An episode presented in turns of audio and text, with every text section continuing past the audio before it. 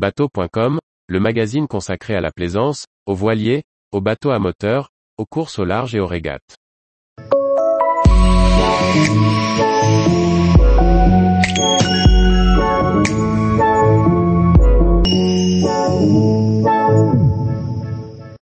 Cinq prétextes pour justifier l'achat d'un bateau fluvial d'occasion. Par Olivier Chauvin. Acheter un bateau est une lubie qui frappe à tout âge, sans forcément prévenir.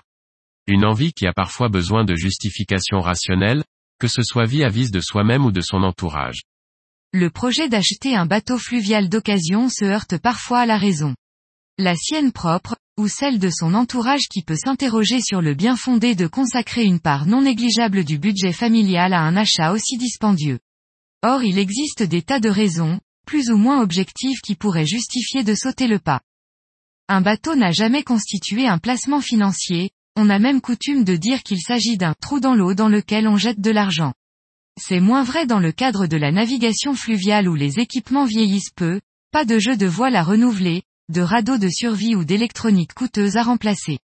D'autre part, les bateaux de rivière d'un certain âge se dévaluent peu. Ils gardent leur valeur d'usage tant qu'ils sont correctement entretenus, et se revendent souvent à de tarifs proches de leur prix d'achat.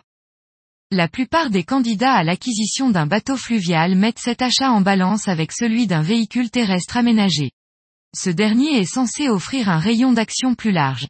Ce n'est pas tout à fait exact, si l'on considère que le bateau peut passer d'un bassin de navigation à l'autre, pour autant qu'on accepte de le laisser dans des ports différents à la fin de chaque navigation. La suivante offrant de pousser plus loin, la découverte du réseau fluvial.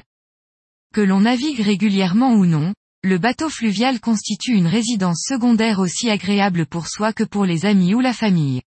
C'est un lieu propice pour venir se ressourcer seul ou accueillir ceux qui vous sont chers dans un environnement privilégié. C'est un type de villégiature à partager avec des enfants devenus grands. Des vacances qui ont de plus, l'avantage de présenter un impact écologique relativement limité. Avec l'engouement des urbains pour la campagne, il arrive que l'on ait besoin d'un pied à terre proche de son travail, si celui-ci est à distance de la résidence principale.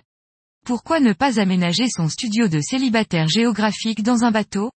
Même si les tarifs des ports citadins sont plus élevés que ceux des haltes rurales, ils restent autrement moins rédhibitoires que ceux d'un logement conventionnel. Dans l'autre sens, le bateau peut constituer un lieu de télétravail très acceptable. Bordeaux, Nantes, Lyon ou Strasbourg, la plupart des villes étudiantes sont traversées par des voies d'eau importantes. Le bateau peut y constituer un logement propice à abriter votre progéniture le temps nécessaire à l'obtention de ses diplômes. Un studio atypique est relativement peu coûteux.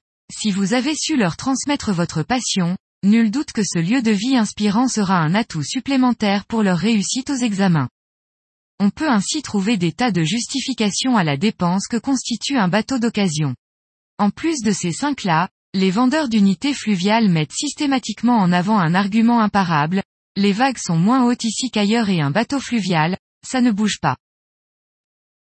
Tous les jours, retrouvez l'actualité nautique sur le site bateau.com. Et n'oubliez pas de laisser 5 étoiles sur votre logiciel de podcast.